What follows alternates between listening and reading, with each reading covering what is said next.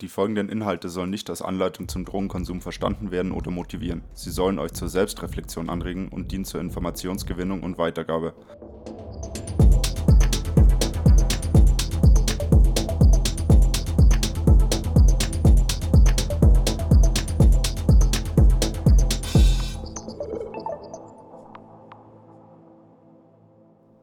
Hallo und herzlich willkommen, liebe Hörerinnen und Hörer. Dies ist eine neue Folge des Mindzone Podcasts Sauber drauf. Mein Name ist Petz. Heute gehe ich mit meinem Kollegen Dirk auf das Thema Cannabis ein. Ähm, hallo Dirk, grüß dich. Hallo Petz, grüß dich. Vielen Dank dir für die Einladung. Sehr gern, schön, dass du da bist und äh, Zeit gefunden hast, dass wir ähm, unseren Hörerinnen und Hörern das Thema Cannabis und wie reduziere ich meinen Konsum oder höre zum Kiffen auf, ein bisschen näher bringen. Ja, immer gerne. Der Veränderungswille ist ja bei vielen manchmal da und dann wissen sie nicht so recht, wie und äh, warum und äh, ob es nicht vielleicht doch besser ist, bleiben zu lassen. Ähm, genau.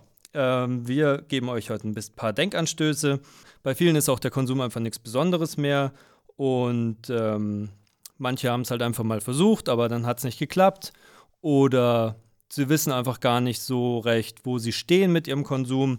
Da geben wir euch ein paar Ideen an die Hand, sodass wir versuchen, alle Typen von, vom Kiffer so ein bisschen abzudecken. Dirk, du arbeitest schon seit zwölf Jahren hier bei Mindzone und bist da absoluter Experte. Ähm, Danke für ja, die Vorschusslorbeeren. Voll cool. ähm, genau, wir haben auch in der zweiten Folge dieses Podcasts schon mal über synthetische Cannabinoide gesprochen. Ähm, Zieht es euch mal rein, wenn es euch interessiert. Im Anschluss an dieses Gespräch werde ich mit unserem Peer Töff, Christoph, ähm, drüber sprechen, wie man mit kleinen Tricks körpereigene Botenstoffe ausschütten kann. Es wird also spannend, bleibt dran und ja, Dirk, jetzt ähm, erzähl uns doch mal zum Einstieg noch mal ganz kurz, was Cannabis ist und wie es wirkt. Hm, oh, Cannabis ist eine Pflanze, die auch von Menschen oder auch ja, schon sehr, sehr, sehr, sehr lange genutzt wird. Also die ersten Funde, ähm, Überlieferungen gehen schon weit über 6000 Jahre vor Christus zurück. Hier hat man eben versteinertes Cannabis in Grabmälern gefunden, das eben hier eine Grabbeigabe war. Und von daher können wir sagen, ähm, ja, dass das schon sehr, sehr lange genutzt wird, teils als Rausch- und Medizinpflanze, ähm, aber auch früher war eine, ein, ein, ja, die Cannabispflanze oder der Hanf ein ganz wichtiger Stoff für die Industrie. 80 Prozent der Papiervorkommen wurden bis 1900 aus Hanf gemacht. Ähm, für Kleidung, für die Schifffahrt, für Seile, äh, für Öle wurde ganz viel Hanf verwendet. Also diese Pflanze kennen wir schon sehr, sehr lange und nutzen sie auch schon sehr, sehr lange. Mhm. Und man raucht ja die Blüten der weiblichen Pflanze. Ja, es gibt verschiedene Sorten natürlich und es gibt verschiedene Arten, äh, die dann auch unterschiedlich wirken. Ja, da hat sich in den letzten Jahren doch recht viel getan. Ähm, es gab immer wieder verschiedene Kreuzungen, verschiedene Züchtungen, die eben extra herangezogen wurden, um äh, gewisse Inhaltsstoffe eben ja, vermehrt zu haben oder andere zu reduzieren. Also hier, ja, Jugend forscht ist immer noch dran und natürlich sind wir noch lange nicht am Ende. Aber gerade würde ich behaupten, in den letzten 100 Jahren hat sich hier sehr, sehr, sehr viel getan, wenn es um die Kultivierung von Cannabis geht und gerade auch, ähm, ja, die weltweiten Änderungen, die wir feststellen, machen sehr, sehr viel mit der Pflanze. Mhm, auch die Illegalität natürlich. Ja, die Illegalität, ähm, würde ich eher sagen, hat ein bisschen gebremst. Doch gerade der legale Status, der jetzt in immer mehr Ländern vorhanden ist, öffnet natürlich auch wieder Tür und Tor für Forschung und für neue Experimente und für genauere Untersuchungen. Und von daher würde ich sagen, wir sind in super spannenden Zeiten unterwegs und ja, Cannabis hat, hat und wird sich auch weiterhin verändern. So viel können wir auf jeden Fall mal sagen. Mhm. Der Hauptwirkstoff, auf den es die Kiffer abgesehen haben, ist ja das Tetrahydrocannabinol, THC. Wie wirkt es denn im Gehirn oder im Körper? Ähm, THC oder sagen wir mal so, vielleicht noch ein Rückschritt. Cannabis besteht aus mehreren hundert Einzelstoffen. Ich glaube, meines Wissens über 400 verschiedene Inhaltsstoffe hat die Cannabispflanze. Die wohl bekanntesten ist das THC und das CBD, das auch in den letzten Jahren hier sehr stark diskutiert wird und auch im öffentlichen Fokus immer mehr Platz gefunden hat. Ähm, ich sage mal so, die meisten Leute, die Cannabis konsumieren, wünschen sich eben ein entspanntes High ähm, oder eben ein High-Gefühl, eine leichte Euphorie, eine veränderte Wahrnehmung, veränderte Sinneseindrücke, ein verändertes Zeitgefühl. Das sind so die typischen Sachen, wenn Leute eben uns sagen, hey, sie wollen, sie sind gerne high oder sie wären gerne stoned. Das sind so, so die typischen Sachen. Mhm. Und es ist ganz spannend, weil wenn man Cannabis konsumiert, dann geht die Herzfrequenz eigentlich immer erstmal hoch. Also der Puls steigert sich. Trotzdem berichten sehr, sehr viele Konsumenten eben, dass der Konsum eine entspannende oder ja, chillige Wirkung auf sie hat.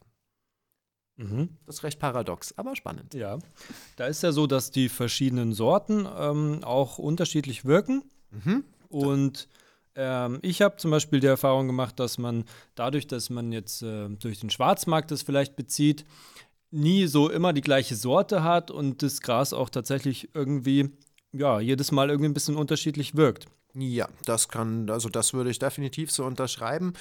Naja, wie es halt so ist bei Schwarzmärkten. Es fehlt jegliche Qualitätskontrolle. Ähm, es gibt hier quasi kein Gütesiegel. Und auch würde ich sagen, erst in den letzten Jahrzehnten hat sich eigentlich erst hier eine genauere Untersuchung zwecks der Inhaltsstoffe und auch eben der, der Wirkstoffgehalte hier entgeben. Früher hat man noch irgendwie das Ganze ähm, in Sativa- und Indica-Sorten eingeteilt, die sich doch hauptsächlich über ähm, ja, Wuchsform und Erntezeit nochmal unterscheiden, aber auch in den Anbaugebieten, wo sie sind. Davon ist man mittlerweile ein bisschen abgekommen, sondern man schaut jetzt eben mehr auf die Inhaltsstoffe und auf welche Rezeptoren sie gehen, wo sie andocken. Und hier ist auf jeden Fall THC und eben das CBD noch, äh, mhm. noch die mit die interessantesten Stoffe, über die gerade sehr, sehr viel diskutiert wird. Und ja, wir können durchaus sagen, dass sich Cannabis in den letzten Jahren auch hier gewandelt hat. Also die Wirkstoffgehalte, was THC angeht, ähm, sind gestiegen auch hier bei uns in Deutschland, sind stark gestiegen. Und letzte Woche hatte ich erst das Glück, in eine Schweizer Studie reinzuschauen. In der Schweiz gibt es mittlerweile die Möglichkeit, sein Cannabis im Drug-Checking untersuchen zu lassen. Und ganz neu kann man dies jetzt eben, ähm, kriegt man hier jetzt auch Ergebnisse quantitativer und qualitativer Natur. Sprich, die sagen einem jetzt mittlerweile auch, wie hoch sind eben meine Wirkstoffgehalte in Cannabis. Und hier hat sich eigentlich abgezeichnet, dass gerade viele, viele Cannabis-Sorten unterwegs sind oder eben viel Cannabis vertrieben wird, das sehr hohe THC-Gehalte hat, aber immer verschwindend geringe bis gar keine CBD-Anteile. Das ist ein spannender Prozess. Mhm. Da ist doch auch so, dass äh, die CBD-Anteile eigentlich dafür sorgen, dass das Cannabis ähm, ja nicht so psychotisch wirkt, also dass Psychosen eher ausgeschlossen werden und der, die Tendenz ist ja, wie du sagst, dass das THC so stark drin ist und das andere rausgezüchtet wird und dadurch, das, dadurch wird dann auch das Cannabis irgendwie gefährlicher, ne? Ja, auf jeden Fall gehen Vermutungen in diese Richtung. Ähm, ich müsste mir jetzt noch mal ein paar Studien anschauen, ob es jetzt hier schon endgültige wissenschaftliche Erkenntnisse gibt. Aber auf jeden Fall ist auch eine Vermutung, dass CBD eigentlich einen natürlichen Schutzfaktor in der Pflanze bildet ähm, und eben gerade diesen psychotischen Attacken entgegenwirken könnte. Mhm. Ähm, ich will mich jetzt noch keiner, zu keiner endgültigen Aussage hinreißen lassen, aber es ist auf jeden Fall auffällig, dass in den letzten Jahren, Jahrzehnten die THC-Gehalte immer in den Pflanzen möglichst hoch gezüchtet wurden und CBD wurde recht vernachlässigt mhm. und erst eigentlich in den letzten Jahren wurde man eben auch auf das CBD aufmerksam und hat eben auch hier medizinische oder ähm, auch ja, verhaltenstechnische Sachen festgestellt ähm, und naja, ich sag mal so, große Studien sind mir jetzt aktuell noch nicht im Kopf, wie genau sich das auswirkt. Also keine repräsentativen Studien. Bisher kenne ich nur recht kleine Studien mit wenigen Teilnehmern. Aber das wird für die nächsten Jahre, denke ich, noch ein großes Forschungsfeld sein, das mhm. bestimmt interessant ist. Wie wirken sich unterschiedliche THC- und CBD-Zusammensetzungen im Cannabis auf den Konsumenten aus? Ich packe euch auf jeden Fall den Link zu der ähm, Cannabis Drug Checking in Zürich mal in die Beschreibung. Das ist ziemlich aktuell und sehr spannend. Jetzt mal die Frage, wie nimmt denn der Körper das Cannabis auf und welche Botenstoffe werden ausgeschüttet? Ähm, Cannabis ist hier ähm, schon auch mal was Besonderes, würde ich sagen, weil es dockt an körpereigene Schnittstellen an. Sprich, wir haben ein endogenes, ein körpereigenes Cannabinoidsystem mit vorgesehenen Schnittstellen. Sprich, unser Körper produziert von sich aus Cannabinoide. Also wir haben die, die da werden dann zur Schmerzreduktion, äh, zur Stressregulierung eingesetzt und von unserem Körper produziert. Hunger. Teils, ja, Hunger, ja genau. Speichelbildung. Danke. Schon. Auch hier spielen nochmal CB1-Rezeptoren meines Wissens eine große Rolle, also Appetitgefühl ähm, und viele andere Bereiche greifen die auch ein, die man jetzt so auf Anhieb gar nicht vermuten würde. Zum Beispiel Knochenaufbau, Knochenabbau hat auch mit Cannabinoidrezeptoren zu tun. Wie gesagt, das macht alles unser körpereigenes Cannabinoid-System. Und wenn wir jetzt von außen Cannabis zuführen, sprich ein Joint rauchen, eine Bong rauchen oder wie auch immer, dann dockt das an unsere körpereigenen Schnittstellen an, an die Cannabinoidrezeptoren 1 und 2, kurz CB1 und CB2-Rezeptoren. Jetzt muss man aber wissen, dass natürliches Cannabis hier nicht so gut auf die Rezeptoren draufpasst. Rezeptoren funktionieren immer nach einem Schlüssel-Schloss-Prinzip. Desto besser ein Stoff passt, desto mehr Wirkung wird er erzeugen. Von außen zugeführtes Cannabis, sprich, wenn jetzt einer einen kifft, dann dockt nur ein Teil dieser Cannabinoide an die Rezeptoren an, der Rest wird dann irgendwann einfach durchgespült. Sprich, hier haben wir einen Teilagonisten. Und das ist auch mit der Hauptgrund, warum man sich mit Cannabis nicht umbringen kann. Mhm. Also man wird hier keine letale Dosis erreichen. Okay. Und Cannabis ist ja fettlöslich und es äh, lagert sich im Körperfett an, mhm. äh, weshalb es dann auch so lange im Körper, also so eine lange Halbwertszeit hat und Ganz so lange genau. im Körper drin ist und man auch ähm, so eine starke Toleranzentwicklung hat. Ja, auf jeden Fall ähm, ist Cannabis einer der Substanzen, die sich sehr, sehr lange über Abbauprodukte äh, nachweisen lässt, über die Carbonsäure. Ähm, kann man hier den Konsum teils bis zu drei Monate nachweisen. Also mir sind wirklich Fälle bekannt, wo Leute zehn Wochen komplett abstinent waren und immer noch positive Urintests abgegeben haben. Sprich, dadurch, dass sich diese Substanz eben auch gerne im Fettgewebe einlagert, ist die dann auch vom Körper recht lange abrufbar. Und naja, so können wir auf jeden Fall chemisch über Abbauprodukte den Konsum sehr, sehr lange nachweisen, was rechtlich Konsequenzen haben kann. Und was hat es für psychische oder physische äh, Konsequenzen, wenn ich jetzt äh, in, also auf der einen Seite ein Gelegenheitskonsument bin und auf der anderen Seite ein Konsument bin, der äh, jeden Abend äh, seine zwei Joints raucht? Hm, ich denke, das ist wie bei den meisten anderen psychoaktiven Substanzen auch. Wenn ich regelmäßig oder viel konsumiere, dann werde ich immer eine gewisse Toleranz aufbauen. Sprich, um dieselben Effekte wieder zu haben, die ich eben bei meinem ersten oder bei meinem anfänglichen Konsum habe, muss ich mehr nehmen. Und häufig ist es dann auch so, bei Dauerkiffern äh, ähm, berichten die uns, dass, dass die Wirkung eben viel, viel schwächer ausfällt, als jetzt bei jemandem, der das nur ganz selten tut oder der das nur ein, zwei, dreimal im Jahr macht. Also hier wird dann auf jeden Fall eine Toleranzentwicklung festgestellt die häufig dann auch mit einer Dosissteigerung einhergeht. Sprich, die Leute packen einfach mehr Weed in ihren Joint äh, und sind danach nicht so dicht wie jemand, der eben das nur ein, zwei Mal im Jahr macht. Wenn der da dran zieht, der ist dann für ein paar Stunden, ja. Sehr breit. Sehr breit. ja, das ist schön formuliert. Also hier haben wir auch wieder Gewöhnungseffekte. Okay. Ähm, ja, so viel erstmal dazu, wie das Ganze wirkt und was Cannabis ist. Jetzt würde ich sagen, steigen wir ein bisschen in das Thema ein, äh, Konsumreflexion. Ähm, und die Frage an dich ist, wie merke ich denn, dass ich meinen Konsum reduzieren sollte?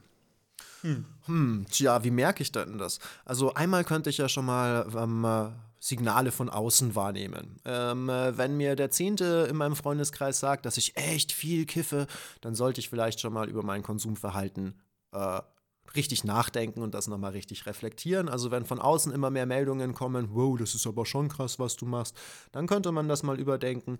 Allerdings Vorsicht, nicht nur außen zählt, je nachdem in welchem Freundeskreis oder in welcher Clique man äh, steckt, ähm, kann man da sehr lange warten, bis von außen was kommt. Auch vergleicht euch nicht immer unbedingt mit anderen. Jeder hat ein anderes Maß und jeder hat andere Gewöhnungen und was in der einen Clique als normal angesehen wird, heißt noch lange nicht, dass das dann auch ähm, so gut und abgesegnet ist. Und sonst stellt euch diese Frage mal selbst. Wann ist es denn wohl besser, aufzuhören zu kiffen? Was für Gründe finden wir dann? Was wir häufig genannt bekommen, ist ähm, ja der Wunsch nach, nach besseren Gedächtnisleistungen, der Wunsch nach mehr Kreativität, beziehungsweise einfach ja, nach mehr geistigen Output, dass man einfach mehr auf die Reihe bekommt. Antrieb. Ne? Antrieb, ja, genau. Das ist auch nochmal so was Typisches, was wir von Konsumenten, die viel konsumieren oder dauerhaft konsumieren, gerne rückgemeldet bekommen, dass der Antrieb schwerer zu finden ist, als wenn man nüchtern ist. Ähm, und sonst packt euch an der eigenen Nase. Ich denke, die Gründe nicht zu kiffen sind genauso individuell und vielfältig wie die Gründe dafür. Was auf jeden Fall immer zu sagen ist, ihr habt eine Verbesserung eures Gesundheitszustands, wenn ihr das einschränkt oder unterlasst, weil die meisten rauchen doch noch Joints und egal was ihr raucht oder verbrennt, es schädigt immer sehr stark eure Lunge. Mhm. Da gibt es ja den Mythos, dass äh, Cannabis gar nicht so schädlich ist wie Tabakrauchen. Wie steht es damit? Huh, da müssten wir jetzt nochmal verschiedene Länder im Vergleich ranziehen. Wenn ich hier in europäischen Breiten eigentlich mir alle Skalen anschaue, dann habe ich in den meisten europäischen Ländern ein Gemisch aus Tabak und äh, Cannabis. In den USA ist es zum Beispiel anders. Dort rauchen nur 15% der Leute ihr Cannabis mit Tabak. Hier in Europa ist es eher die Regel als die Ausnahme dass, dass es hier mhm. gemischt wird. Und dann muss man halt nochmal bedenken, die meisten Leute drehen einfach nur ein kleines Stück äh, Pappe hinten rein, das als Filter dienen soll. In den meisten Joints ist dann doch nochmal wesentlich mehr Tabak als in einer normalen Zigarette, die man sich dreht, gemischt mit Cannabis. Also auch das kann wieder ungünstige Auswirkungen auf die Lunge haben. Und nochmal zum Mitschreiben, egal was ihr verbrennt, also was ihr anzündet und inhaliert, eure Lunge freut sich nicht. Mhm. Was wären denn die Konsumformen, die du ähm, quasi als Harm Reduction, also als Schadensminimierung vorschlagen würdest für Cannabis? Also hier im Safer Use and Harm Reduction Fall würde ich auf jeden Fall äh, zu einem Vaporizer raten oder ähm, auch zur, zur oralen Aufnahme mittels Backen oder Kochen. Cannabis bzw. der Wirkstoff THC ist gut in Fett löslich, ist aber auch in Alkohol löslich. Sprich, hier wäre es auch nochmal möglich, sich Kekse, Kuchen, Pesto, äh, einen Drink, whatever zu machen. Und dadurch spare ich mir eben schon mal dieses Verbrennen und dadurch kann ich schon mal diese Lungenschädigung äh, ähm, ausschließen. Mhm. Um, genau, der Vaporizer ist eben auch nochmal eine gute Alternative zum normalen Verbrennen. Hier wird eben äh, ein warmer Luftstrom ähm, in eine Brennkammer geleitet, wo dann eben die ätherischen Substanzen quasi ausgefiltert werden sollen und können so inhaliert werden. Auch hier ist das Schadenspotenzial auf jeden Fall nochmal geringer, als wenn ich es normal rauche. Aber auch nochmal Vorsicht, wenn ihr euch extra ein Gerät kauft, das Kiffen ähm, sicherer und gesünder und äh, machen soll und dann noch aussieht wie ein Apple MacBook, ähm, dann weiß ich nicht, ob das unbedingt bei der Konsumreduktion so viel helfen kann. Aber Safer Use wäre auf jeden Fall mal Essen und Trinken. Beim Essen noch ein kleiner Nachtrag. Vorsicht, ähm, hier kann es zu stark verzögerten Reaktionen kommen. Sprich, wenn ihr jetzt einen Keks futtert, dann kann das schon noch mal eine halbe Stunde bis 90 Minuten dauern, bis hier die Wirkung anflutet und nach oben geht. Also hier nochmal sehr vorsichtig mit der Dosierung. Das war, denn was ihr einmal gefuttert habt, äh, ist dann auch drinnen und auch ähm, hohe Dosen Cannabis können echt psychedelisch und überfordernd werden. Mhm. Ähm, da gibt es bei Gelegenheitskonsumenten ja oft unerwünschte Nebenwirkungen. Das ist dann eigentlich auch so ein Zeichen, dass man seinen Konsum vielleicht mal überdenken sollte. Also wenn jetzt jemand äh, immer mal wieder kifft, aber dann eigentlich total introvertiert wird oder einem schlecht wird, dann ja. Mhm. Ähm, muss es ja nicht unbedingt sein, dass man jetzt im Freundeskreis nur dabei ist, äh, dadurch, dass man kifft zum Beispiel. Na, das auf jeden Fall. Nee, man sollte eigentlich doch immer beleuchten, ähm, welche Benefits denn eigentlich der Konsum bringen sollte und ob diese auch wirklich erfüllt werden. Weil auch psychoaktive Substanzen, auch Cannabis, wirkt auf Personen unterschiedlich. Nicht bei jedem ähm, ist die gleiche Wirkung zu vermuten, nur weil er das gleiche Weed raucht oder sonst irgendwas. Mhm. Und da muss ich halt dann auch nochmal wirklich schauen, ist das eigentlich das, was ich möchte? Fühle ich mich dann wirklich besser? Ähm, also wird meine Erwartung an den Konsum überhaupt erfüllt? Also mhm. nicht nur kiffen, weil es alle tun. Fragt euch mal selber, was bringt mir das eigentlich? Was sind, was sind meine Benefits? Aber was sind vielleicht auch negative Seiten dabei? Mhm. Und ähm, vielleicht kannst du noch kurz was zu Set und Setting sagen. So, du hast es gerade ein bisschen angeschnitten. Mhm. Genau. Aber wie bei jeder Substanz ist es ganz, ganz wichtig, mit welcher Erwartungshaltung ihr an den Konsum rangeht. Natürlich, welche Vorerfahrungen ihr eben auch mitbringt. Also alles, was ihr quasi als Konsumentin oder als Konsument mitbringt. Ähm, euer Gewicht, eure Erfahrung, euer Alter, eure Erwartungshaltung und so weiter. Aber genauso wichtig ist es eben auch, was für Qualität hat denn euer Weed? Also ist es jetzt eine extrem hochgezüchtete Sorte, die irgendwo ihren Weg aus Amerika hierher gefunden hat? Oder hat das der Freund Willi äh, hinterm Schuppen angebaut ähm, und, und das ist ein normales Homegrown? Also hier sind dann eben die Wirkstoffgehalte nochmal sehr interessant. Ähm, und die Zusammensetzung. Das dann Drug, genau. Ja. Genau, das ist dann die Droge. Und natürlich auch nochmal das Setting. Mit wem und wo konsumiere ich denn? Ähm, immer noch, der Konsum ist illegalisiert. Äh, von daher kann das vielleicht für manche Leute ähm, eine unangenehme Erfahrung sein, irgendwo im öffentlichen Raum hier versteckt einen Joint zu rauchen, aber sich eigentlich wie ein Verbrecher zu fühlen, weil vielleicht schlägt ja gleich die Polizei zu und man tut was Verbotenes. Oder ob man einfach ganz relaxed ähm, bei sich im großen Garten mit seinem besten Freund sitzt ähm, und hier zusammen konsumiert. Das kann nochmal auch einen großen Einfluss auf die Wirkung und auf das Erleben haben. Absolut. Äh, oder wenn ich jetzt zum Beispiel auf einem Festival kiffe, wo ja. super viel los ist und die ganze Zeit Sinneseindrücke kommen mhm. und ich mich dem gar nicht entziehen kann und mir dann noch eine leicht psychedelisch wirkende Droge reinpfeife, äh, kann es natürlich ganz anders wirken, als wenn ich das äh, entspannt beim Musikhören zu Hause mache. Ne? Ganz genau, aber hallo. Das sollte auch nochmal vorher bedacht werden. Ja. Ähm, jetzt haben wir ja schon ein bisschen gesprochen. Es gibt halt eben diese negativen Effekte, die dann damit einhergehen, wenn man ähm, regelmäßiger kifft, wie zum Beispiel diese Antriebslosigkeit. Ähm, ja, viele Leute äh, nehmen das aber in Kauf und ähm, ja, entwickeln da so einen Drive, dass sie einfach irgendwann verinnerlichen, dass das Cannabis zu ihnen selbst dazugehört tatsächlich oder dass sie sich, dass sie sagen, ich kann ohne nicht mehr schlafen ähm, und halt einfach lieber diesen Weg gehen, einfach äh, regelmäßig weiter zu kiffen. Ähm, woran liegt denn das? Wovor haben denn diese Le Leute Angst? Hm. Mein, das ist auch wieder eine gute Frage. Ich denke auch, ähm, die Ängste, den Konsum zu beenden, sind genauso vielfältig und individuell wie die Motivation, mit dem Kiffen anzufangen. Ähm, also klar, wenn ich mich an etwas gewohnt, gewöhnt habe, also hier reden wir doch gerade eher von den Gewohnheitskonsumenten, dann ist es natürlich einfach ein Muster, das man antrainiert hat. Was weiß ich, manche Leute trinken äh, nach der Arbeit ein Feierabendbier, so werden andere wahrscheinlich zum Joint greifen. Und wenn ich das regelmäßig tue, dann wird sich mein Körper und mein Geist daran gewöhnen. So, das ist eine Methode der Entspannung. Also, wenn ich frei habe, dann drehe ich diese Tüte und rauche die und dann habe ich automatisch Erspannung äh, automatisch Entspannung. Das sollte erstmal regelmäßig überprüft werden, ob das auch wirklich so eintritt. Und ich würde auch dringend raten, um eben diesen Gewohnheitseffekten vorzubeugen, weil es ist ja dann nichts mehr Besonderes, es ist einfach nur noch Standard, wenn man das dann quasi so macht, rate ich auch für mindestens zweimal Pause im Jahr über sechs Wochen bis zwei Monate. So kann man nämlich mhm. auch die nüchterne Seite wieder kennenlernen und einfach mal schauen, was verändert sich, wenn ich eben mal eine Zeit lang nicht kiffe. Dann auch knallt es danach einfach wieder viel besser. Also das berichten uns auch die Konsumenten. Nach regelmäßigen Konsumpausen äh, ist die Wirkung viel, viel stärker und man braucht wieder weniger von der Substanz. Ist auch gut für den Geldbeutel und für die Gesundheit, schadet das auch nicht. Aber klar, wenn ich mich an was gewöhnt habe, ist es immer schwer, das erstmal zu ersetzen und dafür braucht es dann eben auch wieder ein paar Kompensationsstrategien oder ein paar Taktiken, die man anwenden kann, um vielleicht dieser Gewohnheitsangst äh, entgegenzuwirken. Und sonst einfach nochmal genau hinterfragen, was bringt mir der Konsum? Also warum tue ich das eigentlich?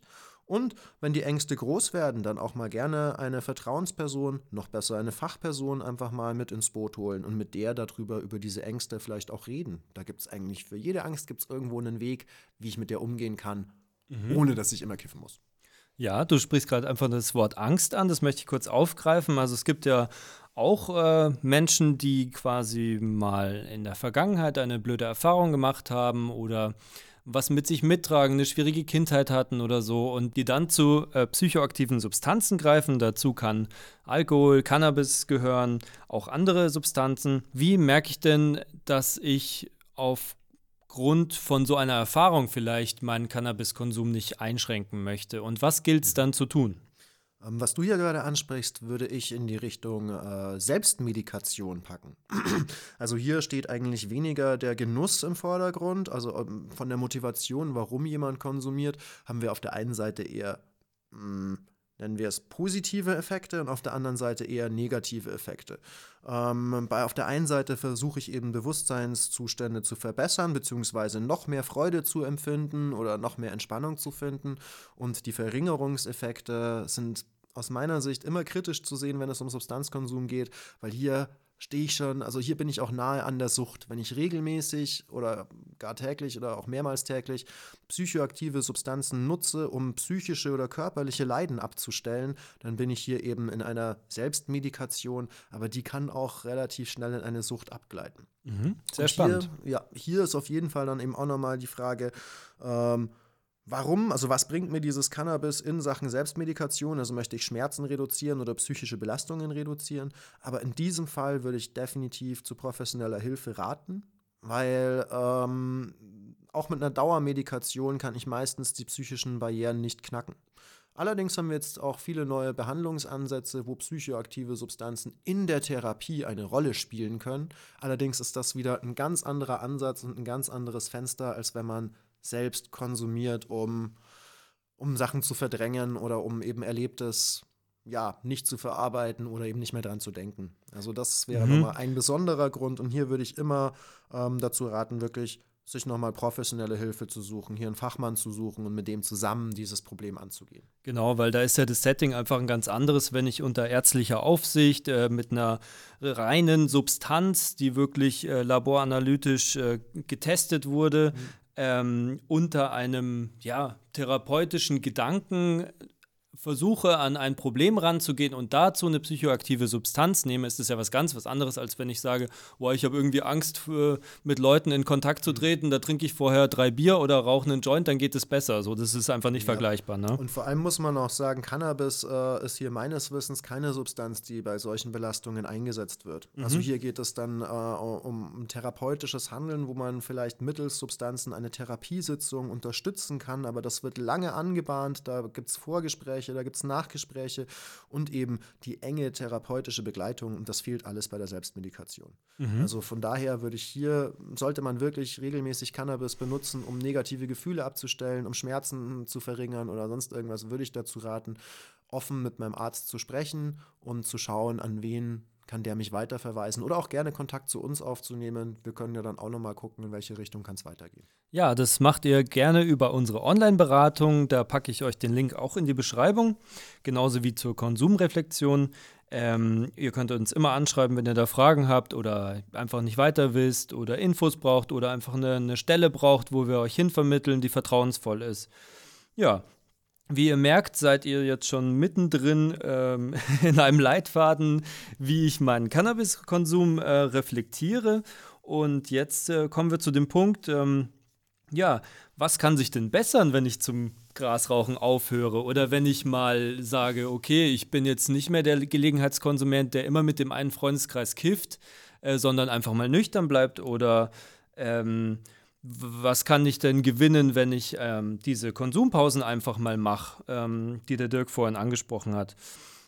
Was hast du denn da so für also, schöne, motiv motivierende Sachen? In jedem Fall kann ich euch schon mal einen dickeren Geldbeutel versprechen.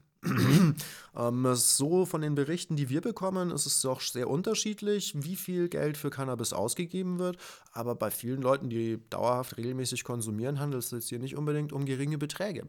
Also das Geld, da, da macht euch doch eine Kasse auf, wenn ihr sagt, ich höre jetzt auf zu kiffen. Dann schaut mal, wie viel habt ihr vorher ausgegeben und wie viel Geld könnt ihr eigentlich dann pro Monat auf die Seite legen die ihr in Dinge stecken könnt, die eure Seele erfreuen. Ein Urlaub, eine, ein besonders gutes Essen, ein, was weiß ich, hm, Clubbesuch mit der besten Freundin, whatever. Sucht euch Dinge, die euch glücklich machen und schaut, dass ihr das Geld dort anlegen könnt, weil ihr spart euch einen Haufen, wenn ihr euren Konsum erstmal einstellt oder auch reduziert. Mhm. Sonst sind es eben häufig ähm, ja, gesundheitliche Aspekte ähm, oder kognitive Aspekte, die uns Konsumenten nennen, ähm, wenn sie mit dem Kiffen aufhören wollen. Also was die dazu motiviert. Eben länger arbeiten können, konzentrierter äh, Sachen bearbeiten zu können, nicht immer so fahrig zu sein, mehr auf die Reihe kriegen, ist so ein Standardspruch, den man einfach hört. Ähm, und auch wieder aktiver am Leben teilzunehmen. Also bei manchen Langzeitkonsumenten haben sie uns rückgemeldet, dass eben es immer schwieriger wird, irgendwo für sich selber sinnvolle Sachen im Alltag zu finden, sondern dass sich eben ganz, ganz viel zu Hause äh, mittels Konsum und mittels Medien dann abspielt. Aber vielleicht gibt es noch auch andere Wege, die sehr erfüllend sein können, wo es Vorteile haben kann, wenn man mal eine Pause macht oder eben, wenn man sein Kiffen mal einstellt. Naja, also ich habe auch gehört, dass äh, diese konsumfreien ähm, Phasen dann eher auch in Erinnerung bleiben. Also wenn ich äh, nüchtern oder nicht auf dem Cannabis Afterglow eine schöne Wanderung mache, ähm, dann erinnere ich mich da auch ein paar Jahre später noch dran und ähm, ja, wenn es in so einer Konsumphase ist, wo ich jeden Tag äh, mein Gramm rauche, sage ich mal, ähm, ja, dann wird das alles so ein Brei und man weiß, ja, da hat man derzeit was gemacht, aber was genau weiß man halt auch nicht mehr so. Ähm, ja, ist auch eine spannende Sache. Ähm, und oft ist es ja auch so, dass man es äh, vorher nie gedacht hätte, wie es ist, dann mal wieder nüchtern zu sein. So. Mhm. Vor allem, wenn man eine lange Phase hinter sich hat. Ähm. Ja. Also gerade, da, da sprichst du mir auch aus der Seele, gerade die längeren Konsumphasen, äh, Konsumpausen, Entschuldigung, äh, können nochmal einiges bei einem selber in der Wahrnehmung, im Antrieb in, in, ja, verändern. Also man hält es immer gar nicht für möglich, aber was uns Konsumenten mal rückmelden, wenn sie mal irgendwie 30, 40 Tage nicht gekifft haben, ist der Hammer. Ähm, da gibt es da gibt's zum Beispiel eben dann auch eigene, ja, konnten wir eigene Phasen schon mal feststellen, ähm, wenn jemand eben seinen Konsum quasi beendet. Ähm, also das sind dann wirklich verschiedene Phasen, in die man eintaucht. Meistens ist es am Anfang so, dass die Leute erstmal super euphorisch sind. Hey, ich habe ein, zwei Tage nicht gekifft, ich habe zwei Tage nicht gekifft. Ähm, wenn man das davor jahrelang täglich gemacht hat, dann ist das auf jeden Fall schon mal eine große Veränderung. Und gerade am Anfang ist die Motivation meistens noch sehr, sehr hoch und sehr gut. Hierfür würde ich auf jeden Fall auch immer raten, damit das so ist und so aufgebaut werden kann, sucht euch eure eigenen Ziele, überlegt mal ganz genau, wo eure Benefits sind, wenn ihr den Konsum eben reduziert oder einstellt und ähm, schreibt euch diese auch nieder. Also haltet eure Ziele fest, damit ihr euch immer erinnern könnt, hey, das ist eigentlich der Grund, warum ich gerade aufhören möchte. Und vor allem terminiert das auch. Plant das wirklich zeitlich, ab wann ihr euren Konsum denn einstellen wollt. Das wollte ich gerade sagen, ja. Ja, das ist Weil ein, zwei Tage nicht kiffen und sich überhaupt keinen Plan machen, sondern einfach nur sagen, jo, ich kiffe jetzt weniger, ohne ähm, ähm, sich wirklich einen Plan zu machen, funktioniert nicht wirklich. Meistens, wenn auch nur sehr kurzfristig. Ja. Meistens ist es auch so, wenn Leute über lange Zeit täglich konsum äh, konsumiert haben oder sagen wir mal ein sehr festgefahrenes Konsummuster haben, dann klappen langfristige Veränderungen eher schlecht oder sind eher erstmal schwierig. Wenn jemand jetzt über acht Jahre jeden Tag gekifft hat ähm, und nimmt sich dann vor, hey, ich möchte jetzt nur noch die Hälfte kiffen, dann kann das vielleicht zwei, drei, vier, fünf Wochen mal gut klappen, aber wir haben erlebt, dass häufig ähm, Leute in ihr altes Muster zurückfallen. Also, genau. dass dann relativ schnell äh, wieder der tägliche Konsum da ist, ähm, dass das einfach wieder schnell in die gewohnte Bahn, die man halt sich so angewöhnt hat, wieder reinläuft. Von daher setzt euch, wenn ihr das Ziel habt, erstmal realistisch einen Punkt, wann ihr starten wollt und definiert euer Ziel wirklich ganz genau. Also, was möchte ich erreichen? Möchte ich reduzieren? Möchte ich Abstinenz? Warum möchte ich das? Und wann fange ich damit an? Mhm. Wenn ihr euren Startpunkt habt, ist es auch echt toll, wenn ihr kein Gras mehr zu Hause habt. Das erleichtert euch äh, ähm, das Aufhören sehr, das beruhigt euren Kopf und dämpft schon mal die, die, die erste Rückfallfalle, sage ich mal. das wäre auf jeden Fall auch nochmal wichtig. Oder die Pfeifen auch wegzuräumen yes. zum Beispiel oder die Aschenbecher auszuleeren und so weiter. Genau, haut eure Papers raus, haut eure Pfeifen weiter, schaut, dass ihr keine Grasreste mehr da habt, wenn denn der Tag X gekommen ist, weil das sind alles so kleine Fallen, in die man dann schnell tappt, wenn es so gemütlich ist, ähm, seine Motivation mal zehn Minuten über Bord zu schmeißen und schon hat man Joint in der Hand. Schwieriger wird es einfach, wenn ihr dann erstmal noch die Hürde auf euch nehmen müsst, irgendwie einen Freund anzurufen, dem ihr eigentlich gesagt habt, dass ihr nicht mehr kiffen wollt, weil Was das auch immer eine gute auch. Sache ist. Ja, ja, schon. Wenn ihr den Plan habt, dann teilt es auch mit eurem näheren Umfeld und hoffentlich ist euer Umfeld dann auch so cool, dass, sie, äh, dass es euch bei, bei eurem Vorhaben unterstützt. Ähm, genau. Genau, und dann ist die Hemmschwelle nämlich einfach auch schon nochmal größer und das würde ich schon mal als ersten kleinen Punkt der Rückfallprophylaxe betrachten. Da sind wir auch schon in unseren Tipps für den Cannabisentzug. ähm, wir haben auf unserer Webseite äh, meinzone.info, den Link packe ich euch in die Beschreibung, ähm, so ein 40-Tagesplan. Ne? Mhm. Ja, ähm, ungefähr 40 Tage. Ungefähr 40-Tagesplan, wo ihr euch auch nochmal nachlesen könnt, also wo jetzt Dirk eigentlich auch schon mit in der Erklärung mit drin ist. Ich wollte jetzt auch gar nicht hm, unterbrechen. Oh. Ähm, genau. Ja, genau. Ähm, also auch nochmal, steckt euer Ziel und dann eben äh, diese 40 Tage meißelt sie nicht in Stein. Jeder von uns funktioniert so ein bisschen anders, aber das sind so Erfahrungswerte, die wir festmachen konnten, auch äh, ähm, in welche Phasen denn man so oder mit welchen Problemen man dann sich so beschäftigen muss, wenn man seinen Konsum beenden will oder stark reduzieren möchte, aber davor ein recht geregeltes Konsummuster hatte. Wie gesagt, steckt eure Ziele klar und dann schaut euch mal an, was so in den ersten 1, 2, 3, 4, 5 Tagen mit euch passiert. Meist haben wir eben hier die Erfahrung gemacht, dass die Leute hochmotiviert sind, sie sind sehr euphorisch, dass sie jetzt nicht mehr kiffen und haben so das Gefühl, ein neuer Lebensabschnitt geht los oder uh, auf einmal erlebe ich das wieder anders, auf einmal äh, ähm, habe ich wieder eine andere Motivation. Spannend wird es dann immer, ähm, wenn die Nacht kommt. Hier berichten uns eben viele Langzeitkonsumenten, dass es hier erstmal Probleme gegeben hat mit dem Einschlafen, also dass, dass sie schwerer einschlafen. Manche berichten dann auch vom starken Schwitzen in der Nacht, dass sie morgens äh, nass geschwitzt aufwachen, dass sie kürzer schlafen und vor allem, dass sie auf einmal wieder anfangen zu träumen. Ja. Klingt erstmal schön, muss aber nicht unbedingt so sein. Also manchmal kann Träumen auch sehr anstrengend sein. Und gerade äh, in der ersten Phase, wenn man den Konsum beendet, träumt man in der Regel erstmal wieder bewusster und häufig für Konsumenten auch, was sie uns berichten, heftiger. Ja, wirklich wüst teilweise. Ja. Ne? Häufig ist es auch so, wenn man viel kifft, wenn man gerade vorm Einschlafen nochmal äh, kifft, dass man meist sich an seine Träume schwerer bis gar nicht erinnern kann oder dass da nicht so viel übrig bleibt. Und umso intensiver wird das erlebt, wenn man seinen Konsum eben beendet und wenn das dann langsam aus dem Körper so quasi ausgeschlichen ist. Also so nach ein, zwei, drei, vier, fünf Tagen ähm, ja, ist das auf jeden Fall schon nochmal so eine Sache. Was wir euch da auf jeden Fall raten können, achtet immer auf eure Ernährung und generell durch all diese Phasen lenkt euch ab. Sitzt nicht zu Hause und denkt drüber nach, wie schön es doch war zu kiffen oder was ihr daran gut gefunden habt oder sonst irgendwas, sondern macht was. Sucht euch irgendwas, was euch Freude macht und was euch beschäftigt. Für den einen ist es Sport, für den anderen ist es Kunst, für den nächsten ist es einfach ein gutes Buch, für den nächsten ist es zwei Stunden mit dem besten Freund telefonieren. Ähm, sucht euch irgendwas, was euch erstmal ablenkt und sucht euch Leute, die euch gut tun und die euch bei eurem Vorhaben unterstützen. Auch nochmal gut, mein persönlicher Tipp oder das, was ich nur raten kann, ist Bewegung an der frischen Luft. Wenn nicht sogar Sport. Dann habt ihr nämlich auch noch mal ein bisschen bessere Karten, doch einzuschlafen. Glaubt mir, Bewegung an der frischen Luft und viel davon tut euch gut. Absolut. Und kein Junkfood mehr essen, sondern wirklich sich gesund ernähren, weil man einfach durch das Junkfood ähm, ja, der Körper so runterfährt und man wird so träge und faul und ähm, hat dann wieder total Bock, einen zu rauchen, weil es sehr gut passt natürlich mhm. auch. Und wenn man halt sich äh, wirklich in dieser Zeit vor allem sehr gesund ernährt, ähm, ja, dann ist man auch antriebsstärker und der Körper verstoffwechselt auch anders und ähm, man hat auch tatsächlich dann mehr Bock rauszugehen ne? und äh, sich zu bewegen, ja. Aber an genau. dieser Stelle vielleicht noch ganz, ganz wichtig, was man auch noch erwähnen sollte, substituiert nicht.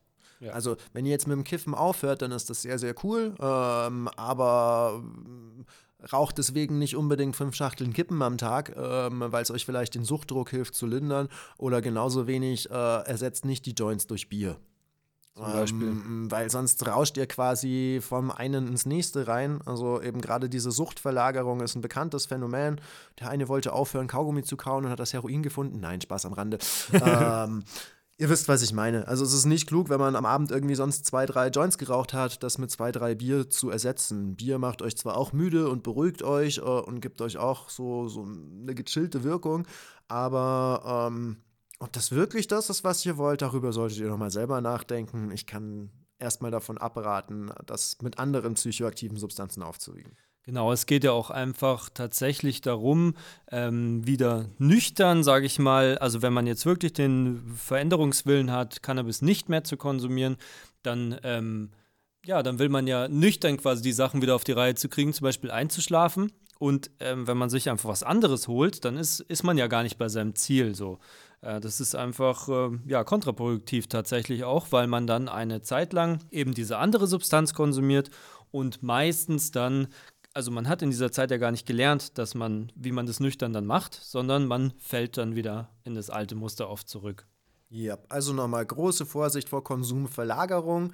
Äh, ich sag mal jetzt ganz salopp, verarscht euch nicht selbst, sondern achtet einfach auch darauf, was eure Ziele sind und kompensiert hier nicht. Mhm. Und auch nochmal hier, hier hilft auf jeden Fall, sich abzulenken. Nochmal als guten Tipp. Weil auch in der nächsten Phase ähm, wird die Euphorie wahrscheinlich ein bisschen zurückgehen. So, okay, habt die ersten Tage geschafft ohne Kiffen.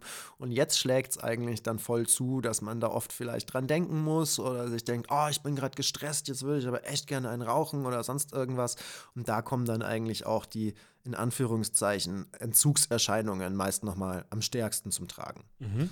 Die können sich auch wieder von Person zu Person unterschiedlich äußern. Die einen sind einfach mehr gereizt, ähm, also reagieren vielleicht gereizter, reagieren aggressiver auf Themen, die sie sonst nur peripher tangieren, also nur am Rande kratzen. Ähm, andere ähm, haben uns berichtet, dass erstmal der Appetit weg war, dass sie wirklich Probleme hatten zu essen oder eben keinen Appetit hatten und, und ja, das nochmal mit reinkam. Auch ist dann so ein bisschen die Belastprobe ähm, der fehlende Schlaf oder dieser fehlende erholsame Schlaf. Häufig haben uns Konsumenten dann auch schon berichtet, dass sie morgens aufwachen wie gerädert. Sei es wegen dem schwereren Einschlafen, sei es aber auch wegen intensiven Träumen oder allgemein, weil, weil uns auch, ja, weil dann häufig weniger geschlafen wird. Also Konsumenten berichten uns, wenn sie aufhören, dass sie häufig erstmal weniger Schlaf brauchen. Und wie gesagt, sonst noch starkes Schwitzen haben wir häufig noch gehört. Äh, ähm, oder auch eben einfach ein Gefühl der Einsamkeit und der Leere haben uns manche berichtet, wenn sie mit dem Kiffen aufgehört haben. Und das ist eigentlich so die Knackphase, sage ich mal. Das ist die wirklich harte Phase, die ihr so ab Tag 2, 3, 4, 5, 6, 7, 8, 9, 10, so sage ich mal, die ersten ein, zwei Wochen. Mhm. Wenn die Euphorie weggeht, so die ersten ein, zwei Wochen sind dann hart. Und hier nochmal genau derselbe Tipp wie vorher. Sitzt nicht rum, grübelt nicht die ganze Zeit, äh, suhlt euch auch nicht äh, in euren schlechten Gefühlen, oder dem, sondern tut was, beschäftigt euch. Macht was, entdeckt neue Hobbys, entdeckt Sportarten, äh, belebt alte Freundschaften wieder, die ihr dank Dauerbong nicht mehr so auf der, der Kette hattet, ähm, spielt Fußball, whatever, macht was. Jetzt äh, gehen wir mal noch auf das Candice-Projekt ein, ähm, wohin wir gern auch weiterverweisen.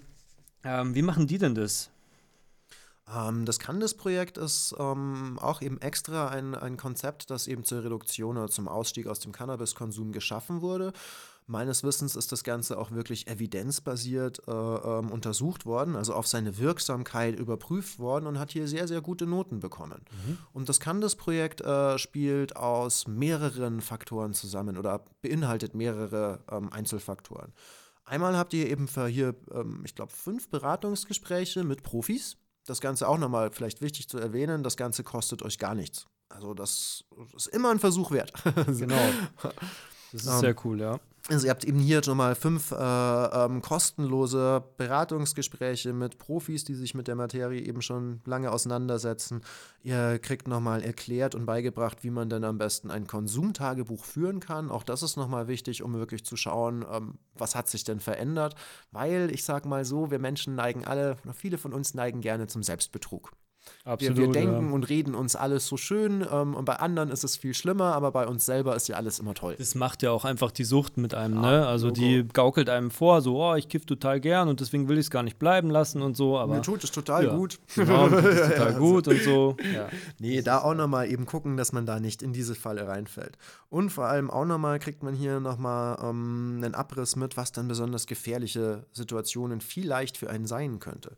Dafür muss man selber nochmal gut reflektieren, ähm, also seinen eigenen Konsum reflektieren und nochmal rausfinden, wann und wo habe ich denn besonders gern gekifft, was kann mich denn auch triggern, sagen wir da dazu, also was, was erhöht denn die Gefahr für, für Rückfälle.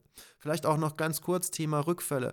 Ähm, bei allen Suchterkrankungen äh, kann es zu Rückfällen kommen und wenn wir jetzt so die Therapien der letzten 30 Jahre anschauen oder noch länger, dann würde ich mittlerweile auch sagen, Rückfälle gehören eher dazu ähm, ja. und sind nicht die Ausnahme. Man Allerdings. lernt aus seinen Rückfällen, wenn yes. man es äh, akzeptiert, das, dass es dazugehört. Ja. Das ist eben ganz, ganz wichtig, wie man mit diesen Rückfällen umgeht. Wenn ihr jetzt irgendwo äh, in die Falle äh, getappt seid, was weiß ich, ihr wart draußen, ihr wart schön tanzen und ihr wart gerade so glücklich und auf einmal hat euch jemand eine Tüte in die Hand gedrückt und bevor ihr es ganz realisiert habt, habt ihr da auch schon dreimal dran gezogen und damit habt ihr dann gegen eure eigene Regel verstoßen oder sonst irgendwas. Whatever, ein Rückfall halt. Lasst euch deswegen nicht hängen. Und auch nochmal, um hier große innere Enttäuschungen möglichst vorzubeugen, setzt euch realistische Ziele. Und es ist nicht unbedingt realistisch, wenn ich jetzt über die letzten 20 Jahre jeden Tag 5 Gramm geraucht habe, zu sagen, so ab morgen nie wieder, nie, nie, nie, nie, nie, nie wieder. Weil das, da habt ihr hohe Chancen, dass ihr eben auch nochmal dran scheitert. Und dann ist eben die Frage, was macht das mit eurer Motivation? Genau, überfordert euch nicht. Ja. Genau, setzt euch realistische Ziele. Wenn ihr lange und viel gekifft habt, dann fahrt den Konsum auch eher langsam runter. Mhm. Okay. Ähm, Jetzt sind wir da voll tief drin. Ähm, jetzt äh, läuft uns aber ein bisschen die Zeit davon. Mhm. Ähm, wir wollen ja immer so bei einer guten Stunde bleiben für das ganze Ding. Äh, jetzt wollte ich noch ganz kurz mit dir Quit the Shit ansprechen, auf, an die wir auch äh, gern weiterverweisen. Ja, vielleicht ein, zwei Sätze dazu noch. Uh, Quit the Shit ist auch nochmal ein älteres Programm, das gibt es schon recht lange, ist aber eben auch gut evaluiert, also auch nochmal gut untersucht. Und hier kamen auch ähm, viele positive Meldungen raus. Also das kann das Programm und Quit the Shit sind eigentlich meines Wissens so gerade die, die Hauptsachen, ähm, wo man eben auch Selbsttests machen kann, wo man selber einfach mal auch anonym hinschreiben kann, wo auch die Hürden sehr, sehr niedrig sind, um hier erstmal teilzunehmen. Mhm. Aber ich sage auch, wenn es es, es, mag nicht für jeden was sein und wenn es mit diesem Programm mal nicht klappen sollte oder wenn ihr mehrere Versuche gemacht habt, euren Konsum zu reduzieren oder einzustellen, aber hier ihr selber auch das Gefühl habt, ihr schafft es nicht oder ihr kommt auf keinen grünen Zweig, dann zögert nicht, euch professionelle Hilfe vor Ort zu suchen. Ja. Da könnt ihr uns auch gerne nochmal anschreiben. Wir haben ein großes Netzwerk, wir helfen euch hier die passende Stelle zu finden. Einfach über die Online-Beratung? Genau, an die wir dann weitervermitteln werden. Mhm, genau. ähm, also auch, und desto früher ihr, also es ist schwer, sich sowas einzugestehen, aber desto früher ihr das angeht, desto besser klappt dann auch meist der Rückweg. Und auch wenn es erst später ist, gebt euch nie auf, es gibt immer einen Weg. Absolut, Cannabis rauchen kann was wirklich sehr Schönes sein, es kann aber auch ins andere umschwenken und einfach irgendwann keinen Spaß mehr machen. Genau. Ähm, jetzt äh, wollte ich noch kurz mit dir sprechen. Viele, also seitdem es diesen CBD-Gras-Trend gibt, ähm, ja, berichten viele Konsumentinnen und Konsumenten davon, dass sie es schaffen, damit ähm, quasi ihren normalen Cannabisrauch äh, zu regulieren oder tatsächlich nur noch auf CBD-Gras umzusteigen. Ja, was hast du denn da für Infos noch kurz? Mhm, doch, da würde ich auch mitgehen. Also wir haben auf jeden Fall Einzelberichte. Also das, mir ist es keine, keine wirkliche Studie oder nee, nichts nicht. bekannt. Aber wir haben mehrfach Berichte aus Konsumentenkreisen von Leuten, die eben auch ihren Konsum reduzieren oder einstellen wollten, die gemeint haben, CBD-Gras ähm, war ihnen eine Hilfe. Ich kann mir das einfach mal so erklären, dass es ja genauso riecht und genauso schmeckt und der Aufnahmeweg derselbe ist. Es fehlt nur die psychoaktive Wirkung. Aber es wirkt trotzdem leicht ja. beruhigend, ne? Genau. Und auch allein schon, äh, ähm, wenn ich das jahrelang gewohnt bin, mir abends einen Joint zu drehen und diesen Geruch und diesen Geschmack irgendwo auch halt so verinnerlicht habe, dann kann das auf jeden Fall nochmal äh, eine Hilfestellung sein, um eben von dem THC-haltigen oder von den psychoaktiven Produkten wegzukommen. Mhm. Das wäre auf jeden Fall eine Möglichkeit. Ich bin gespannt, was hier in den nächsten Jahren zu diesem Thema noch erforscht wird und ob es vielleicht sogar irgendwann in der Therapie ein, Einzug hält. Aber das ist lange Zukunftsmusik und das weiß ich nicht, ob das je so sein wird oder nicht.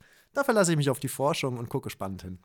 Jetzt noch ein Ding mit den synthetischen Cannabinoiden, die ja vermehrt auf äh, Gras aufgebracht werden oder in Hasch reingeknetet werden äh, um da ja einen Gewinn draus zu ziehen. Wie ist es denn da? Also da wollen wir ein bisschen noch ein bisschen darauf aufmerksam machen, dass da einfach die, ja, die Entzugserscheinungen einfach nochmal andere sind. Mhm. Und ich weiß ja als Konsument jetzt nicht unbedingt immer, ob das jetzt verstrecktes Gras war oder nicht. Ähm, aber wenn ich jetzt eine Zeit lang das rauche, ja, dann mhm. kriege ich irgendwann ein anderes Problem. Ne? Ja, ähm, hier muss ich auch sagen, aus Forschungssicht stecken wir noch in den Kinderschuhen. Allerdings haben uns Konsumenten eben noch schon mehrfach von heftigeren Entzugserscheinungen berichtet. Also hier haben wir auch nochmal sehr starkes Zittern, sehr, sehr starkes Schwitzen.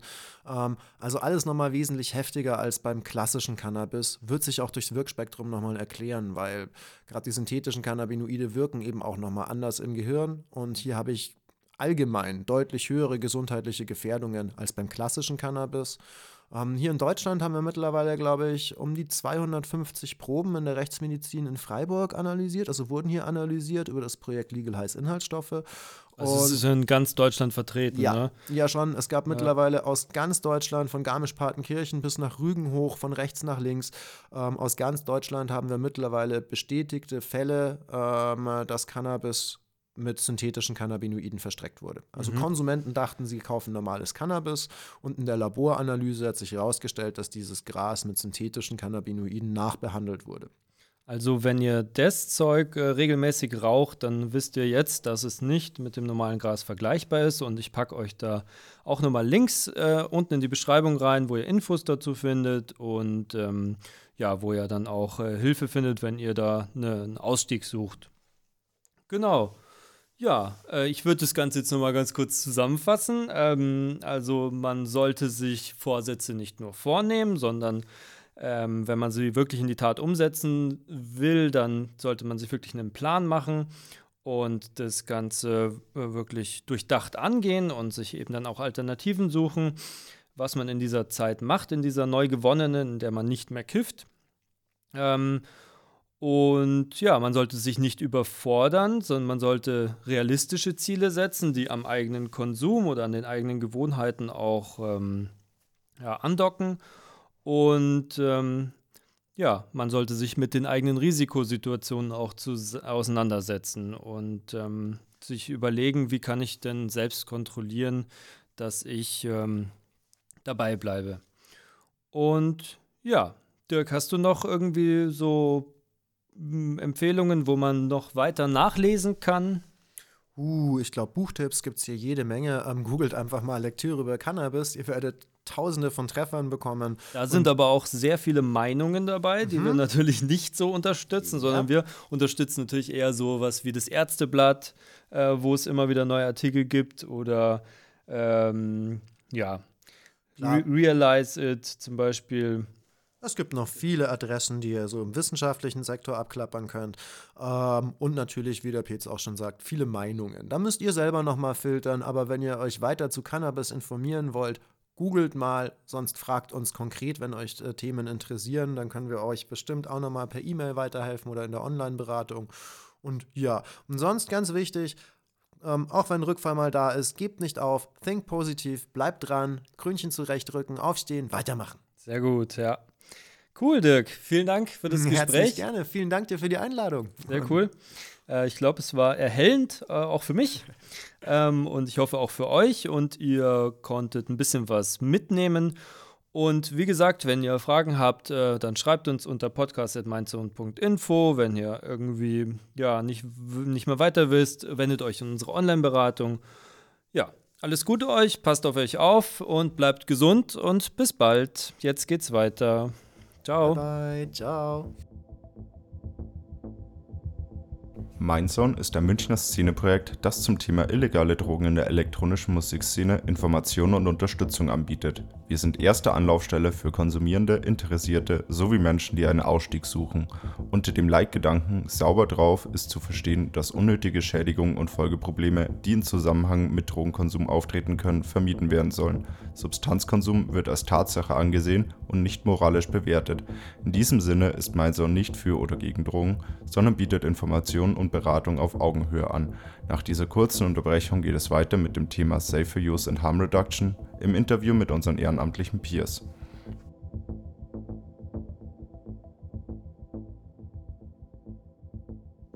Hallo, liebe Hörerinnen und Hörer, schön, dass ihr noch dran seid. Wir sprechen heute über das Thema wie man eine gesunde Allgemeinverfassung hat, wenn man nebenbei feiern geht und Drogen nimmt. Wir schauen uns an, wie es ist, wenn man nur hin und wieder feiern geht. Wir gucken uns aber auch an, wie es ist, wenn man öfter feiern geht und es regelmäßig macht. Äh, und heute, das soll der erste Teil sein von einer kleinen Reihe.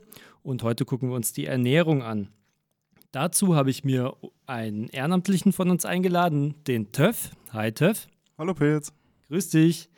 Ähm, er ist unsere Stimme, wenn ihr es genau gehört habt, äh, wenn ihr aufgepasst habt, die am Anfang und vor diesem Interview ähm, immer diesen Einspieler spricht. Und äh, Töff, du bist äh, seit wann bei uns dabei? Äh, ich glaube, seit zweieinhalb Jahren bin genau. ich jetzt hier Peer. Und sonst bist du Veranstaltungstechniker, ne? Genau, ne? bin Veranstaltungstechniker. genau, und du legst auch auf. Genau. Und äh, ja, coolen Techno, finde ich cool. Ja, immer. Super geil. Ähm, ja, schön, dass wir dich im Team haben und du dir Zeit genommen hast, äh, dich mal ein bisschen genauer in dieses Thema einzulesen. Ähm, ja, warum sprechen wir denn da heute genau drüber? Wie, genau. hängt, denn, wie hängt denn Ernährung und äh, Drogennehmen zusammen? Genau, wir kennen es ja alle. Viele junge Menschen nehmen ja beim Feiern immer Drogen, aber es gibt leider keinen Rausch ohne Nebenwirkungen und genauso gehört das Runterkommen da dazu. Ähm, Menschen, die gerne Drogen gebrauchen, nehmen auch in Kauf, dass man danach einfach diesen Kater hat und in der Woche danach einfach einen leichten Hänger hat, bisschen gereizt ist, vielleicht unkonzentriert oder verstimmt ist. Und das sind halt ganz normale ähm, Begleiterscheinungen. Aber diese Begleiterscheinungen kommen zum Teil auch, also es gibt gewisse Faktoren, diese die diese Begleiterscheinungen ähm, Verstärken. verstärken, genau. Ähm, das kommt zum einen, welche Substanz man konsumiert, wie viel man konsumiert, dann auch wie lange man wach ist oder ob man irgendwas mischt. Genau. Aber ein Faktor ist natürlich auch die Ernährung, weil durch die Ernährung, wenn ich mich nicht richtig ernähre oder ungesund lebe, fehlen mir halt gewisse Nährstoffe, welche die Begleiterscheinungen um einiges verstärken können oder ja, genau. Man braucht doch dann einfach länger, um sich zu erholen, ne? Genau. Ähm, zum einen gibt es halt die akuten Nebenwirkungen, die man halt in der Nacht noch merkt, wie zum Beispiel Schwindel, Übelkeit, Kreislaufprobleme sogar. Aber es gibt auch längere ähm, Nebenwirkungen, die halt Depression, Gereiztheit oder schlechte Laune sein können, die man dann wirklich über mehrere Wochen mit sich trägt. Oder man ist einfach die ganze Zeit müde oder der Schlafrhythmus äh, verschiebt sich komplett, sodass man echt Schwierigkeiten hat, äh, Termine wahrzunehmen und so. Und ähm, man merkt es dann teilweise gar nicht so, dass das wirklich an den Substanzen liegt, weil man diesen, ja, diese, diese Kopplung gar nicht hinbekommt im Hirn, ähm, sondern ja, das Feiern ist immer was Cooles, was Tolles und macht Spaß und daraus zieht man seine Begeisterung und äh, checkt dann aber gar nicht, dass sich das ganz schön hart äh, unter der Woche auswirken kann. Wie ist denn das jetzt? Was, äh, was wird da dem Körper entzogen ähm, und was kann man mit, diesen, äh, mit der richtigen Ernährung wieder auffüllen? Ja, zum einen ähm, in der langen Nacht schwitzt man ja viel, deswegen tut man über den Schweiß viele Nährstoffe und Mineralstoffe und Elektrolyte ausschwitzen. Ja, wenn man jetzt ein ganzes Wochenende weg ist, merkt man das natürlich. Äh, und zum anderen, dadurch, dass man keine Zucker oder sowas zu sich nimmt, ähm, fehlen einem auch diese Stoffe und dadurch äh, kommt es halt zu Kreislaufproblemen, merkt man ja eh, wenn man im Unterzucker ist. Genau. Jo, ähm, wir haben jetzt die nächsten Punkte in so drei Punkte aufgeteilt, unsere Safer-Use-Empfehlungen. Das erste ist so, äh, welche Substanzen und was man äh, einnehmen sollte an Essen. Die, der zweite Punkt ist, ähm, was das Schwitzen macht. Und ähm, der dritte Punkt ist einfach nochmal so generelle Tipps zum Feiern und Ernährung. So, Töff, zum ersten Punkt. Was sollte man denn beim Gebrauch der gängigen Partydrogen so beachten? Genau, also generell würde ich jedem empfehlen, äh, viele Nahrungsmittel mit Antioxidantien zu nehmen. Antioxidantien binden praktisch Radikale äh, im Körper. Radikale werden im Körper produziert, wenn man zum Beispiel irgendwelche Schadstoffe wie auch zum Beispiel Drogen, äh, Zigarettenrauch, Gifte und so weiter, das ist ein ganz normaler Vorgang, werden die vom Körper produziert äh, im Club auch vernährt durch Staub- und Nebelmaschinen produziert man mehr Radikale und durch diese Antioxidantien werden die halt gebunden und die Gifte können nicht vom Körper aufgenommen werden. Ja, freie Radikale sind es, ne? Genau, freie Radikale sind es. Äh, diese sind zum Beispiel enthalten, oder Antioxidantien sind zum Beispiel äh, Vitamin C, Vitamin E und Beta-Carotin. Jetzt mhm. ähm, wissen wir alle, Vitamin C und Vitamin E einfach viel frisches Obst essen, am besten unbehandelt. In Beeren ist es viel enthalten und auch in gewissen Kräutern. Beta-Carotin äh, ja, ist in Karotten drin, wissen wir auch alle. Genau. Und jetzt die einzelnen Substanzen. Fangen wir mal mit MDMA an. Wie sieht es da aus? Genau, also MDMA, da hilft auf jeden Fall, genau, saure Fruchtsäfte, damit man einen sauren Urin hat, ähm, wodurch diese Stoffwechselendprodukte besser ausgeschieden werden. Dann MDMA ähm, führt ja auch einen Serotoninmangel im Körper. Ähm, um den Serotoninmangel entgegenzuwirken, sollte man ziemlich viel Tryptophan ähm, aufnehmen. Tryptophan ist natürlich enthalten in Cashewkernen, Molke, wie zum Beispiel Ayran, in Eiern, Schokolade und Banane. Und ähm, um aus Tryptophan Serotonin zu bilden, benötigt der Körper außerdem viele Vitamine. Diese wären Vitamin C, was in Grapefruits und Paprikas enthalten ist, sowie Vitamin B3, das ist in Champignons und Avocados drin, Vitamin B5, das ist in Haferflocken und Hülsenfrüchten drin und Vitamin B6, was in Linsen und Gerste drin ist. Ähm, wenn man öfter ähm, MDMA zum Beispiel konsumiert, äh, gibt es noch die Möglichkeit, das Tryptophan ähm, künstlich zu sich zu nehmen, zum Beispiel mit 5-HTP. Ähm, aber dabei ist eine gewisse Vorsicht bei der Einnahme geboten, weil durch Überdosierung kann es zum einen durch Übelkeit, Schlafstörungen und Albträume sogar kommen. Ähm, und man sollte sich davor auf, äh, auf jeden Fall im Internet belesen, ja, wie dieser Stoff einzunehmen ist. Ja, da ist ja so, dass ähm, Tryptophan im Körper zu 5-HTP umgewandelt wird und das 5-HTP dann der Körper hernimmt, um die fehlenden Botenstoffe wiederherzustellen. Genau, also wenn ihr jetzt einen Serotoninmangel habt, äh, dann wird, der 5, wird das 5-HTP darin umgewandelt und wenn es jetzt Dopamin ist, dann darin, also je nachdem. Und genau, man kann es aber in Kapselform kaufen und wie der TÜV sagt, äh, genießt es mit Vorsicht, lest euch wirklich gut ein und es ist auch nur eine Empfehlung für Leute, die wirklich sehr viel feiern gehen.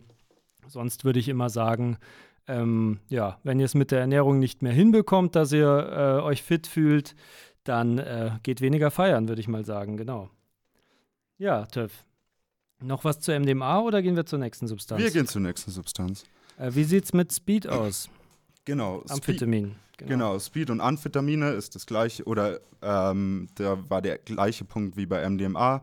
Einfach saure Fruchtsäfte, damit die Stoffwechselendprodukte besser ausgeschieden werden und ihr euren Körper besser reinigen könnt dadurch. Was bei Speedkonsum ausgelöst wird im Körper, ist ja Dopamin, nur Adrenalin und Adrenalin. Und weil diese halt fehlen, müssen diese vom Körper halt wieder gebildet werden. Das geht zum Beispiel mit der Aminosäure Phenylamin. Äh, diese ist in Rindfleisch, Fisch, Haselnüssen, Erdnüssen, Ei und Vollreis enthalten. Mhm. Okay. Noch was dazu oder nächste Substanz? Genau, aber diese Tipps, die ich gerade zu Dopamin und Adrenalin gegeben habe, gelten genauso auch für Kokain. Es gibt noch die Pflanze Weißdorn, das ist für Leute, die älter sind. Also Kokain geht ja stark aufs Herz und Weißdorn ist ein Strauch, was es auch äh, in Kapselform zu kaufen gibt und der schützt das Herz quasi. Wie genau das funktioniert, kann ich euch nicht sagen, aber es wird empfohlen, dass äh, regelmäßige Kokainkonsumenten, die schon etwas älter sind, dieses Weißdorn-Extrakt zu sich nehmen, weil das einfach den Herzkreislauf schützt. Genau, der Weißdorn ähm, durchblutet praktisch eure kleineren Blutgefäße besser, dadurch können gewisse Nebenwirkungen vermieden werden. Mhm. Okay, bei Alkohol, was mache ich da, um mich besser zu fühlen? nachdem bei Alkohol kennen wir natürlich alle am nächsten Tag der Kater. Ja, da weiß der Körper, glaube ich, schon, was er will. Einfach äh, salziges Essen, viel trinken, und ähm, ja, einfach auch am besten das, was einem gefällt, um den Kater am besten entgegenzuwirken. Äh, auf fettreiche Speisen am nächsten Tag würde ich eher verzichten, weil es halt stark auf den Magen geht und dann ja wieder Übelkeit fördern kann. Aber das haben wahrscheinlich die meisten auch schon miterlebt. Mhm. Und ähm, wie ist es bei Psychedelika oder LSD speziell? Bei LSD speziell, beziehungsweise auch Ketamin, was äh, psychedelisch wirken kann, äh, ist Ginkgo für den Kopf zu empfehlen. Ähm, es ist eine Studie, dass Ginkgo den Cortisolspiegel äh, senken soll. Und äh, Cortisol ist ja das Stresshormon und dadurch äh, hat der Körper weniger Stress und kann besser mit dem, wenn es zu viel für den Kopf war, kann das besser verarbeiten. Bei Ketamin ist es ja auch, ähm, kommt es vermehrt beim Konsum zu Blasenproblemen hat man herausgefunden. Und das Wundermittel gegen Blasenprobleme bzw. gegen Harnprobleme äh, sind Cranberries. Äh, Cranberries führen dazu, dass Bakterien gehemmt werden, an der Schla äh, Blasenschleimhaut anzudocken und dadurch kann es nicht oder kann es vermindert zu einer Blasenentzündung kommen. Mhm. Okay, das ist ja auch in den gängigen Medikamenten drin, die man gegen Blasenentzündung einnimmt. Ja. Genau. Aha.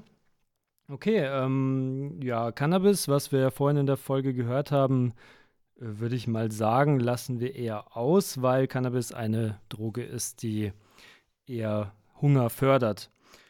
Ähm, also da werdet ihr wahrscheinlich nicht zu wenig essen. Genau, oder? Ähm, ja, generell kann man aber bei Cannabis noch sagen, weil sich Cannabis oder das THC im Fett äh, ansetzt, dass man äh, bestimmte hochwertige Öle zu sich nehmen sollte, die äh, den Fettstoffwechsel anregen. Aha. Und dadurch, dass man auch raucht, also der nächste Tipp ist auch sowohl fürs Rauchen. Thymian wirkt schleimlösend und somit kann der äh, kann die Lunge einfach mal besser durchgereinigt werden. Diese gibt es ähm, als Tee oder als Gewürz. Mhm, super. Gut. Ähm, gibt es dazu noch was zu den Substanzen? Ich hoffe, ihr habt das jetzt alle verstanden und aufgenommen. Wenn ihr Fragen habt, schreibt uns. Ähm, und dann gehen wir zum nächsten Punkt, oder? Genau. Das Schwitzen während der Nacht, während der Partynacht. Genau, also normal schwitzt der Mensch 300 Milliliter pro Tag.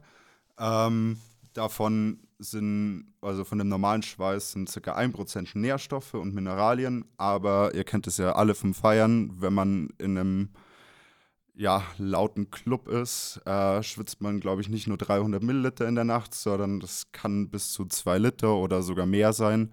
Also ich selber von mir kenne es, dass man dann wahrscheinlich ja, einmal alle paar Minuten ein neues T-Shirt bräuchte. Aber dadurch, dass man so viel schwitzt, äh, verliert man nicht nur Wasser, was man immer zu sich nehmen sollte, also immer genügend trinken, sondern auch Elektrolyte. Elektrolyte ähm, sind halt die hauseigenen oder die körpereigenen äh, Salze. Ja, man kann entweder Milch trinken, man kann äh, Fruchtsäfte trinken, man kann alkoholfreies Bier trinken, das ist auch gut. Man kann auch Bier in ganz geringen Mengen trinken, weil Bier natürlich äh, in größeren Mengen dann auch wieder ausschwemmt. Aber wenn man jetzt über den Abend mal ein Bier trinkt, dann ist es tatsächlich, wenn man andere Substanzen nimmt oder wenn man sehr viel tanzt oder so, auch einfach nüchtern natürlich, ähm, ist es gut, um das wieder aufzufüllen. Und ja, Säfte, Milch, Bier, was noch? Alkoholfreies Bier. Äh, Hast du noch was? Obst mit hohem Wassergehalt. Man kann sich ja einfach auch mal eine Melone, eine Melone mitnehmen. Ja, genau. Jetzt haben wir noch die Frage, was man ähm, für generelle Tipps von uns beachten sollte, um eine ja, gesunde Ernährung wegen, während dem Feiern zu haben. Ja, also auf jeden Fall wird empfohlen, sich einfach immer frisch und abwechslungsreich zu ernähren.